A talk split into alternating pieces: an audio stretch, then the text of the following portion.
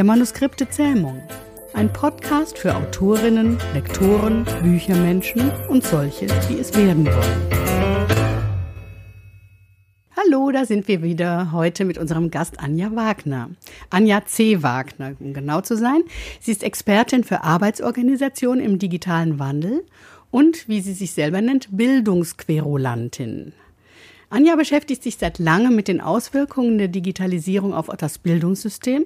Das ist genauer damit, wie Bildung heute aussehen müsste, um die Menschen auf die Umwälzungen in der Arbeitswelt vorzubereiten. Auch vor Corona war es halt schon so, dass immer mehr Jobs auch gerade im Medienumfeld weggefallen sind. Das ist natürlich ein weites Feld und deswegen möchten wir uns heute nur mit einem kleinen Ausschnitt davon beschäftigen. Wir, das sind Dorothea Winterling und Esther Debus, die das Interview führen wird. Hallo Esther, hallo Anja Wagner. Hallo. Hallo.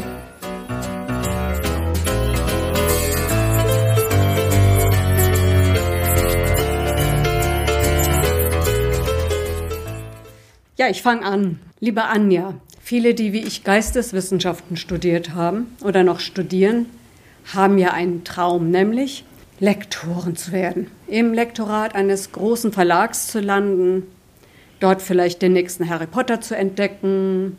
Ja, wie kommt man da rein? Üblicherweise denkt man, naja, Aufbaustudiengang Buchwissenschaft ins Volontariat und dann habe ich einen schönen Job später im Lektorat. Was sagst du zu Leuten, die diesen Traum haben? Dass das ein schöner Traum ist, dass es auch sicherlich ein interessanter und schöner Beruf ist oder war oder wieder sein wird, wir wissen es ja nicht. Mhm. Die Berufswelt verändert sich radikal, du hast es eben gesagt, viele Medienberufe sind weggefallen. Gleichzeitig meine ich, eine Revitalisierung der Buchbranche wahrzunehmen. Also ich glaube, es wird sehr viel gelesen, gerade jetzt in Corona-Zeiten. Mhm. Und äh, ich bin ja eh so ein Anhänger oder meine, eine Dialektik in den Zeitverläufen wahrzunehmen. Also es geht immer in die eine Richtung und dann kommt die Gegenbewegung. Und wir haben halt diese Bewegung hin zum Digitalen, die ist da, die wird sich auch weiter verstärken. Aber auf der anderen Seite werden wir auch unsere analogen Sehnsüchte auch weiter ausleben und die werden sich neu ausprägen. Insofern, ich kann das verstehen. Gleichzeitig ist es problematisch. Also es ist eigentlich das Grundproblem, was wir im Bildungssystem haben, dass wir eigentlich mit unserem deutschen Bildungsverständnis nach Humboldt das den Menschen ermöglichen wollen, dass sie ihre Talente in sich selber finden und sich in Bezug setzen zur Welt und dort irgendwo ihre Bestimmung finden. Und auf der anderen Seite haben wir uns so organisiert über die Arbeitswelt, die sich auch dauernd verändert und äh, da bestimmte Anforderungen mit sich bringt. Und das in Passung zu bringen, ist ja die große Herausforderung, vor der wir stehen. Oh ja. Und ich glaube, das ist so ein bisschen ähm, auch so diese, ja, dieser Kampf zwischen Idealismus und Pragmatismus, den man da so anlegen sollte. Oder um es, es war ein ähm, neoliberaler Denker gewesen, Milton Friedman, aber da wir auch in einem entsprechenden Zeitalter leben, ist seine Empfehlung vielleicht gar nicht so von der Hand zu weisen. Er sagte, man sollte als für seine berufliche Karriere quasi so einen Dreiklang hinbekommen. Das eine ist der Job, der einem das Einkommen finanziert. Die zweite Ebene ist die Passion, die man selber verfolgt. Das kann ein Hobby sein, das man auch weiter pflegen sollte und professionalisieren sollte. Und die dritte Ebene ist halt jetzt im digitalen Zeitalter, sich wirklich damit auseinanderzusetzen und da auch Skills zu erwerben. Und in diesen, über diese drei Ebenen werden sich, denke ich, immer wieder Chancen ergeben, sich im Arbeitsmarkt neu zu positionieren. Und man muss sich auch immer wieder neu positionieren. Ja, darf ich was dazwischen fragen? Gerne. Weil du sagtest, Digitalisierung der Bildung und so, das ist ja, äh, sagen wir mal, ein hehres Ideal, wenn man sich anguckt, äh, wie die Schullandschaft zurzeit in echt aussieht, sozusagen. Ne?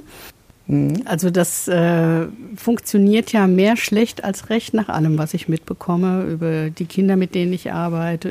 Das heißt also, im Grunde fängt man erst als Erwachsener dann richtig an, sich äh, damit auseinanderzusetzen. Ist das so? Ja, das ist auch, denke ich, eins der Kernprobleme, mhm. das wir mhm. haben, in, und auch in den Diskussionen, in den Diskursen im Bildungsbereich. Ähm, da gibt es halt die Befürworter dessen, dass sie sagen, die Schule soll stärker auf die Berufswelt vorbereiten. Und dann gibt es die anderen, nein, nein, irgendwie deutsche Tradition. Wir müssen die Kinder, die Talente stärken und wir müssen so dieses alte bildungsbürgerliche Ideal da auch fördern. Ja, und in diesem Spannungsverhältnis bewegen wir uns. Und das bildet sich dann in den unterschiedlichen Schulkonzepten mhm. ab, die man ja jetzt auch in den Schulöffnungsdiskussionen ja, verfolgen kann.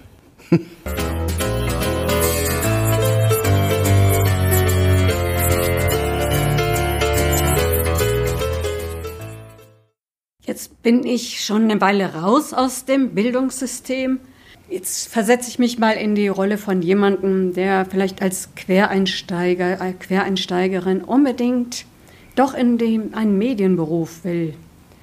Äh, mal konkret, hast du vielleicht einen Tipp, wie ich mich aufstellen müsste? Mm, also lustigerweise ist mir letztens begegnet eine offizielle Webseite der Bundesregierung oder Bundesverwaltung, zu, für Quereinsteiger, weil nämlich auch die Bundesverwaltung händeringend kreative neue Leute sucht, die vielleicht auch aus anderen Berufen da einsteigen, setzt allerdings im öffentlichen Dienst natürlich auch wieder eine formale berufliche Ausbildung voraus, was ich für anachronistisch halte, zumindest wenn man Berufserfahrung mitbringt. Aber ähm, also es gibt einen großen Bedarf an Quereinsteigern, wollte ich damit auch nur ausdrücken. Ähm, wie ich vorgehen würde, wenn man im Medienbereich sich platzieren will, auch da wieder wirklich diesen Spagat zwischen, zwischen Idealismus und Pragmatismus gut zu gehen und sich nicht darauf zu versteifen, nur für die gute Sache zu kämpfen, was ja viele dann auch gerade aus dem geisteswissenschaftlichen ja, Bereich dann ja für sich in Anspruch nehmen, dass man nur irgendwie für NGOs oder für Social Startups, was toll ist, wenn das klappt, was äh, absolut lobenswert ist, aber die Welt da draußen sieht vielleicht auch anders aus.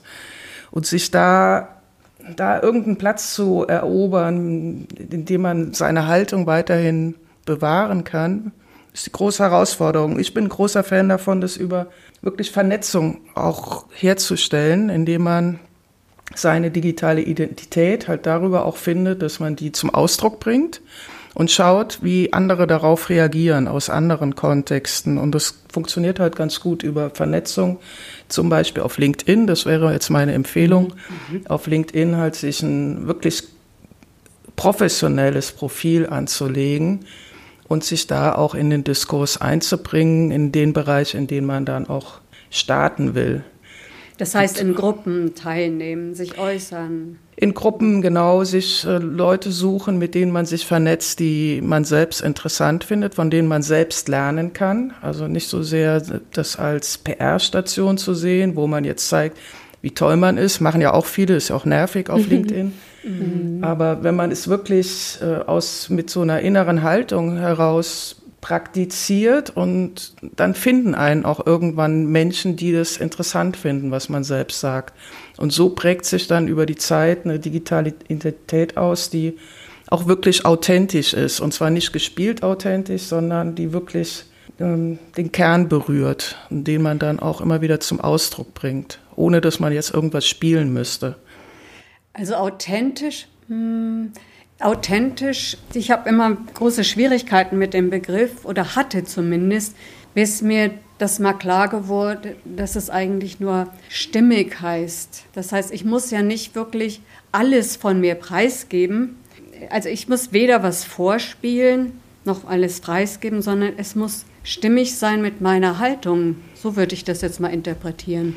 Genau, also ich bin eh kein Fan davon, von den sozialen Netzwerken und da sein Privatleben auszutauschen. Also das denke ich ist, also so verstehe ich die sozialen Netzwerke nicht und nutze sie auch so nicht, sondern für mich sind das alles, egal auf welcher Plattform man sich bewegt, es sind alles professionelle Umgebungen, in denen man sich auch professionell darstellen mhm, mh. oder, oder geben kann.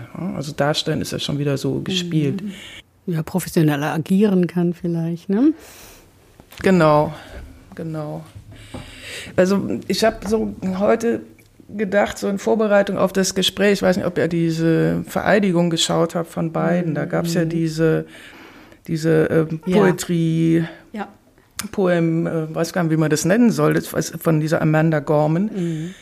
Was äh, ich da persönlich interessant fand, war ja, das war ja, das ging ja, das war ja ein ganz neues Format, ja. was, also mhm. was ich ja. zumindest nicht mhm. kenne. Das ist irgendwie so ein Mittelding zwischen Poetry Slam, Hip Hop, also es hat auch so einen Singsang Kirchenmusik oder, oder Südstaatenfolklore oder was auch immer da so zusammenkam. Und das war eine ganz eigene Form, die sie da kreiert hatte. Und das finde ich spannend, wie so ein junger Mensch diese, und sie ist ja auch auf Instagram aktiv, wahrscheinlich hat sie das auch über diese Medien so für sich erarbeitet, eine Form, die auf eine Art einzigartig ist und sich aber über verschiedene mediale Kanäle jetzt ausdrückt. Also sie hat, schreibt offenbar ein Buch und ja, äh, ja dann diese, diese Performance dort vor Ort. Dann nutzt sie halt diese Medien, diese sozialen Medien. Also das ist wirklich interessant. Da sieht man so, wie, wie sich Gesellschaft weiterentwickelt, auch medial. Das fand ich total interessant. Ja, mir, mir hat auch die Gestik gut gefallen. Das war ja, ähm, sie stand nicht einfach nur da und machte ein paar Handbewegungen, ne, sondern das heißt alles äh, mhm. sozusagen choreografiert. Ne? Das gehört, das mhm. war Teil mhm. dieser Performance. Mhm. Und auch ein Sinnbild für die, den Durchbruch des Auditiven, der sich so im Moment anbahnt, ja auf verschiedenen Ebenen. Also diese Podcasts sind ja ein Symbol, dann jetzt dieses Clubhouse, was ja, gerade ja, ja. aufkam. Und da wird sehr viel Neues entstehen, auch neue kulturelle Ausdruckformen. Und ich glaube, da kann man sich auch als Geisteswissenschaftler in durchaus gut positionieren.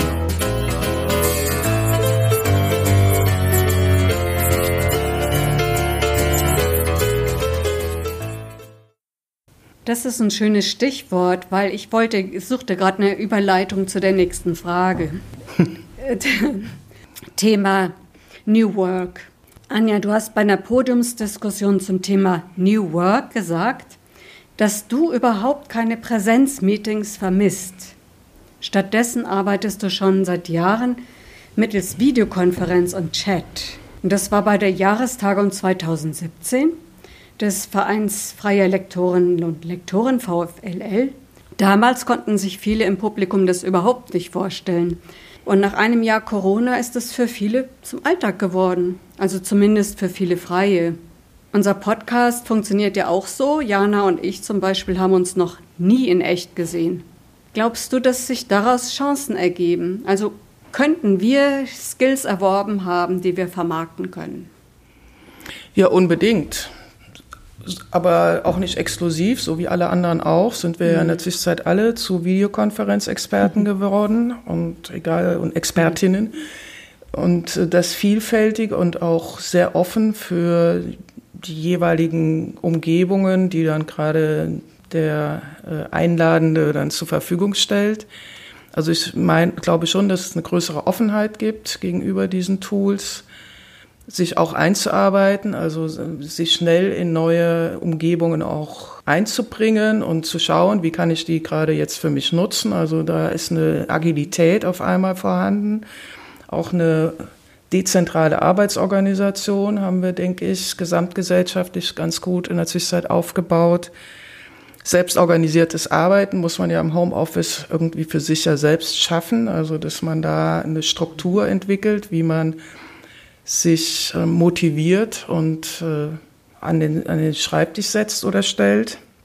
Und ich denke, dass man diese Skills auch noch vielleicht als Freie noch stärker in, die Öffentlich in der Öffentlichkeit sichtbar machen sollte. Also ohne auch da wieder in diese PR rein zu verfallen, sondern viele, auch gerade Frauen, haben äh, gerne so diesen dieses Zurückhaltende und sich nicht so in die Öffentlichkeit drängen, das äh, bemerkt man ja auf allen möglichen Netzwerken. Mhm. Und da muss man aber, glaube ich, diese Hürde nehmen und immer wieder auch in die Öffentlichkeit gehen und sich auch da positionieren mit seinen Skills.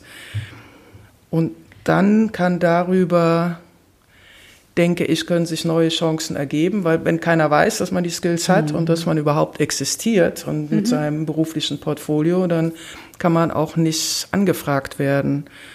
Und insofern merken wir, dass wir über diese ganzen Jahre, in denen wir aktiv sind, dass dieser stete Tropfen hüllt den Stein, das, das funktioniert. Man muss halt sehr geduldig sein und ein langer Prozess ist das. Aber es dringt an die Menschen dann auch vor, an die man selbst, die man selbst vielleicht gar nicht sieht. Aber die, die Nachrichten, die äh, Haltungen, die transportieren sich wie auch immer informell dann an die Stellen, die so etwas in der Art auch suchen. Und das finde ich ganz interessant. So haben wir uns ja kennengelernt über die Community, die du aufgebaut hast. Letztlich. Darf ich da kurz was dazwischen fragen? Wollte ich das noch schnell loswerden? Dann ähm, im, in der Einleitung hatten wir ja von Bildungsquerulanten gesprochen und den Begriff hätte ich auch gerne noch erläutert. Okay, ähm, die Bildungsquerulantin, das ist ein Begriff, der irgendwann mal aufkam und der sich dann so, der so ein Selbstläufer geworden ist, weil offenbar viele den äh, zutreffend finden und auch witzig finden. In diesen Zeiten weiß ich selbst gar nicht mehr, ob ich den unbedingt so beibehalten will, weil dieses Querdenken ja Ach, doch in der Zwischenzeit Formen angenommen hat, die, die man ja nicht unterstützen möchte. Es kommt halt daher, dass wir oder ich, na wir eigentlich bei Fräulein Flow, Bildung wirklich immer gegen den Strich bürsten. Also immer das, was im Moment State of the Art und im Hype irgendwie diskutiert wird, immer dahinter zu blicken und zu schauen, was steckt denn wirklich mhm. dahinter und welche Interessen stecken dahinter. Und wer, weil Hype haben, Hypes haben natürlich auch, da, da stecken ja auch bestimmte Förderbedingungen und Möglichkeiten dahinter. Da muss man immer wieder schauen, was, was ist denn tatsächlich hilfreich für die Menschen. Und ich glaube, das unterscheidet uns hier von Fräulein Flow, mhm. äh, von vielen anderen, ist, dass uns wirklich wichtig ist, für die Menschen mitzudenken, die durch diese disruptiven Veränderungen einfach hinten runterfallen mhm. und an die mhm. niemand so richtig denkt, weil das auch ganz neu ist. Früher wurden diese, diese Menschen in Vorruhestand geschickt und dann kam die nächste Generation mit einem neuen Skillset. Das funktioniert ja heute nicht mehr. Wir können ja nicht 45-Jährige in Vorruhestand schicken. Und so müssen wir also das Bildungssystem eigentlich umbauen und radikal neu denken. Das geschieht in der Zwischenzeit auch an der einen oder anderen Stelle und wir versuchen da immer wieder uns einzubringen und auch diese Hypewellen, die dann trotzdem immer wieder entstehen, um es so ein bisschen geschmeidiger zu machen und auch um die alten Institutionen da immer mit einzubeziehen.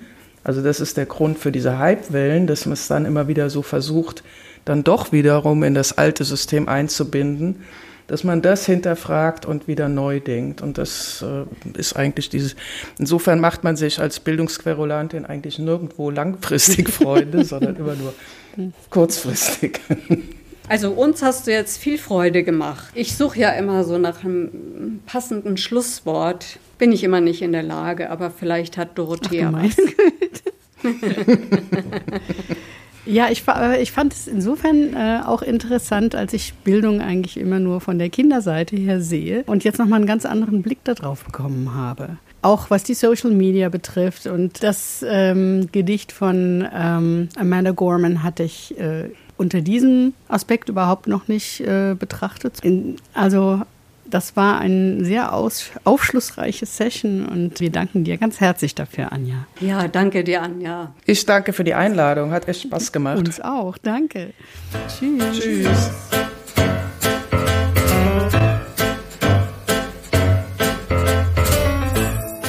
Der Manuskripte Zähmung. Ein Podcast übers Büchermachen. Mit Jana Thiem, Esther Debus Dorothea Winterling und Gästen.